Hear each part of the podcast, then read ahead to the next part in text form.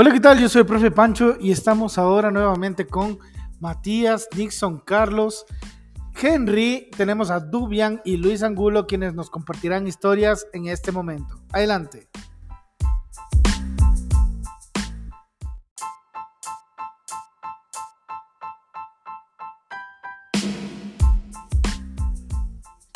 Hola, Silvio Angulo, yo le habla de Loyal Carr. A los 18 años dio su primer concierto oficial del rap con el nombre de Lloyd Carr. Meses después murió su padrastro. Lloyd convirtió su dolor, rabia y aflicción en un conjunto de canciones que resonaron en los fanáticos de, todo el mundo. Ese disco se llamó Lloyd Carr. Un día mientras lleva un gran concierto en el festival Glastonbury. Lloyd subió al escenario a su madre para bailar. La familia siempre fue su mayor influencia. Su padre apareció en la grabación de su álbum y a veces mientras rapeaba sacaba un playera de fútbol que pertenecía a su padre al terminar el concierto de Glastonbury. El público estaba lleno de hombres llorando. Dijo que se sintió conmovido y lleno de vida porque a veces todos necesitaba, necesitábamos ese tiempo de libertad. En octubre de 2017, Lloyd apareció en la noticia por expulsar a un hombre de su espectáculo tras escuchar que le gritó algo grosero a su mujer. Algunas personas dijeron que era de esperarse en, el concierto de hip hop, pero Lloyd se puso firme y dijo, el hip hop proviene de, la poesía y el jack, el blues y el dolor. Es un medio para que las personas se expresen, no es para que traten a la mujer como falten el respeto. Lloyd siguió recorriendo el mundo, además abrió, abrí una escuela de cocina para los niños con TDAH. Espero que esto le ayude a, encontrar una salida creativa para sus sentimientos de la misma forma que lo hizo él.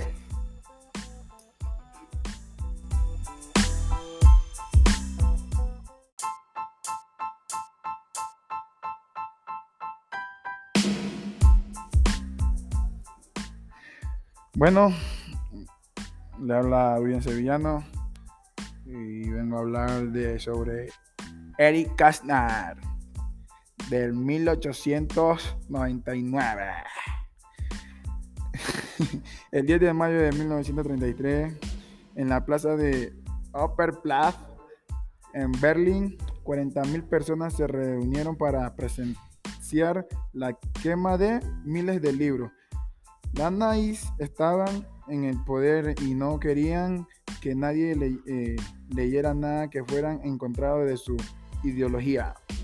Eri estaba parado en la línea literal, triste viendo sus amando novenas convertir en humo. Bueno, Nací racional en 3D en el santo de una familia pobre. Eri escribió para los pródicos en el fin de recuerdo, suficiente dinero para ir a la universidad. Después de graduarse, siguió escribiendo artículos y poemas, pero los, los despidieron de su trabajo por ser demasiado controvertido. En 1929 publicó la novela infantil titulada Emily y los detectives. Cuenta las historias de Emily Tisbury, en joven enviado a Berlín para entrar una suma de dinero a una abuela, pero la roban el dinero durante el viaje entre Emily llega desesperado a Berlín por fortuna, conocía a su familia de de Pandangin, de muchos que se convirtieron en detectives para ayudarlos a encontrar el ladrón. Era difícil. a los libros de otros niños de, la época porque no predicaban sobre cómo debían comportarse las personas y estaban ambientados en un mundo de cuando de cuentos de sino el nuestro. Los niños y, los adultos se enamoraron de Emil y del resto de, la pandilla.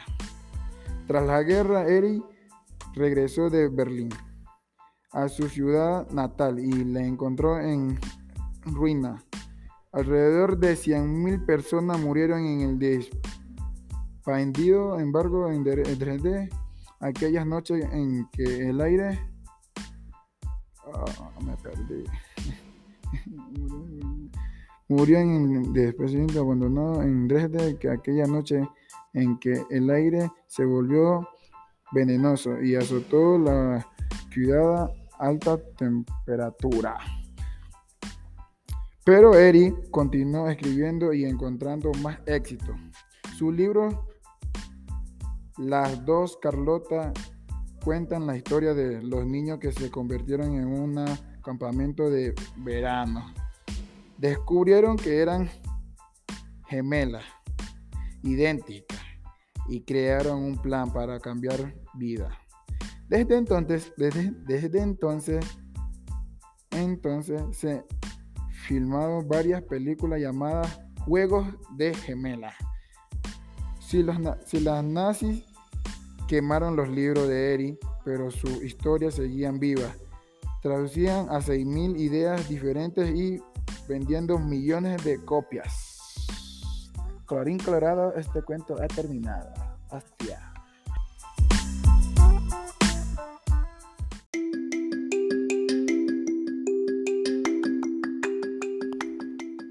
Hola, buenas noches. Mi, nombre es Henry Bazán y hablar sobre una lectura de Tim Berners-Lee. Nació en 1955. Los padres de Tim trabajaron en la primera computadora disponible para comprar en las tiendas una máquina de 5 toneladas que, llenaban toda una habitación. Creció fascinado con las matemáticas y el código complejo. El amor por los trenes de juguetes también le dio su primer vistazo al mundo de las electrónicas y pronto construyó sus propios aparatos. Durante las universidades siguió trabajando en sus creaciones usando una calculadora vieja, televisiones rotas y una batería de automóvil. Tim construyó su propia terminal, de computadora, tras usarlas para infiltrar, infiltrarse al servidor de física. La universidad le prohibió acceder al sistema. Tim viajó a Suiza para trabajar con programador de computadoras. Lo que más le frustraba eran la gran cantidad de datos y lo difícil que era compartirlos. Se le ocurrió una manera para que las computadoras interactuaran entre sí y, facilitar el proceso. Tim lanzó el código fuente de forma gratuita y muy rápida su creación tuvo vida propia.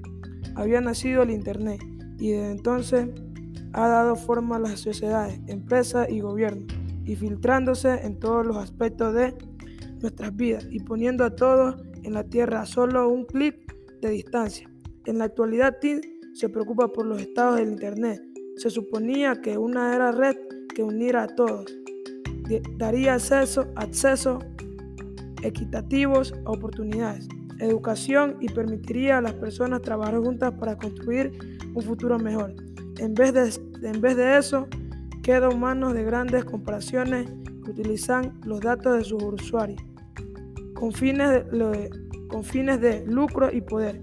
Tim está animado a la gente de defenderse y reclamar el Internet como suyo.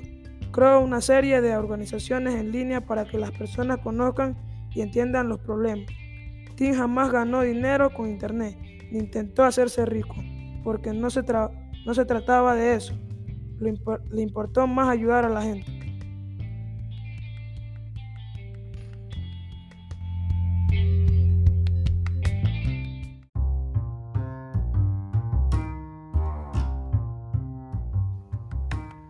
Hola, muy buenas noches. Mi nombre es Matías Landazuri y le vengo a contar un poco de Edward Ennisford. Nació en 1972. La madre de Edward era costurera. Él pasaba los días corriendo entre sus piernas con cintas de tela o dibujando sus propios diseños. Pero nunca pensó que la moda podía ser una carrera. Además, sus padres lo, admiraban y convertirse en, en abogado. Un día como Edward tenía 17 años, estaba en el tren y notó que un hombre lo observaba. Se puso, se puso nervioso. Entonces el hombre habló. Soy el, diseñador de vestuario de, una de una revista. ¿Te gustaría modelar para nosotros? Edward respondió que debía preguntarle a su madre. Una semana más tarde, estaba posando en sus primeras sesiones de fotos y supo que había encontrado el mundo al que pertenecía. No iba a ser un abogado. Su padre se enojó, pero su mamá sabía que amaba la moda desde pequeño y que era una fuerza positiva en su vida. Edward siempre preguntaba si había trabajo que hacer. Se convirtió en el asistente del diseñador, luego diseñador de vestuario y pronto la revista. Lo, contrató como director de moda, convirtiéndose en lo más joven de Gran Bretaña con solo 18 años. Aprendió a contar historias a través de la ropa y cómo presentar la moda callejera. Aprendió a diseñar, aprendió a diseñar portadas y escribir artículos. La mayoría de las noches estaba despierto hasta las 4 a.m. preparando la revista. A los 21 años, Edward se declaró gay. Su madre no se sorprendió absoluto pero su padre se preocupó porque no estaba muy seguro de qué significaba y, ni cómo afectaría su carrera. No tenía que estarlo. Edward se, convirtió en, el primer editor masculino de la edición inglesa de, de Vogue en 102 años de publicación. Se aseguró de defender los derechos de todos, incluidos los hombres y mujeres, transexuales y homosexuales la diversidad no solo trata de ser blanco o negro, siempre me preocupé de dejar a, alguien afuera.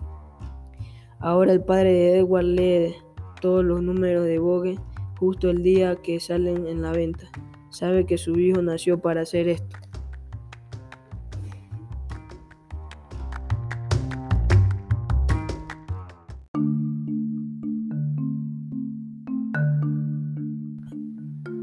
Hola, mi nombre es Carlos Merina, B. Mi nombre es Carlos Medina y te voy a hablar de Satoshi Tajiri.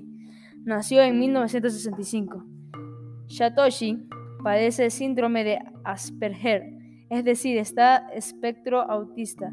Todo el mundo lo conoce, pero no le gusta hablar en caso del público. En realidad, en realidad su Asperger significa que prefiere no hablar en público.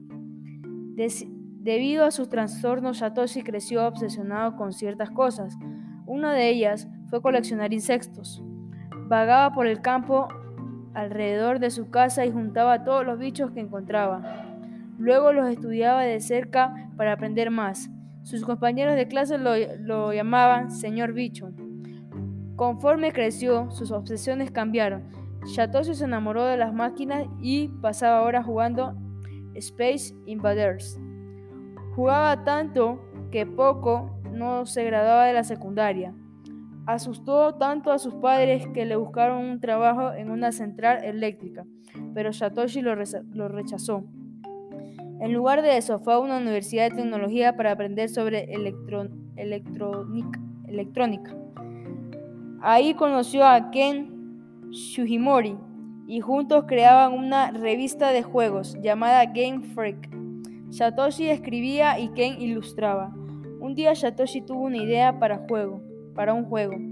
Quería captar la emoción que sentía de pequeño coleccionaba insectos y ofrecerla a los niños de todas partes. Deseaba darle un mundo abierto para explorar y vivir aventuras. Quería ofrecer el juego que siempre anheló para sí. Durante seis años, Satoshi y Ken trabajaron de manera incansable la mayoría de su personal eh, renunció y Satoshi gastó todos sus ahorros. Tuvo que mudarse de nuevo a casa de sus padres. Por fin estuvo listo. Pokémon se convirtió en uno de los juegos más grandes, famosos e importantes de la historia durante años. Los niños, los niños de todo el mundo estuvieron encantados en la, en la actualidad. Pokémon Go hizo que chicos y grandes aventuras ve, y grandes aventuraran en el mundo real en busca de crías extrañas y mágicas.